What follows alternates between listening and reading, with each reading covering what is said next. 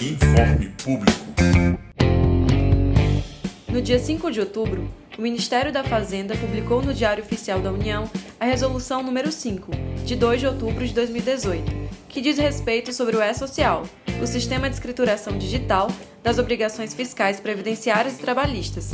A partir dessa decisão, o prazo para a implantação do E-Social nos órgãos e nas entidades públicas, ele foi prorrogado para janeiro de 2020 Sendo assim, a gente também resolveu interromper a nossa sequência de podcasts sobre as fases dessa obrigação. Futuramente, nós vamos retomar essas gravações. A gente agradece a todo mundo que nos escutou e nos acompanhou esperamos também ter contribuído com o conhecimento de vocês sobre esse assunto.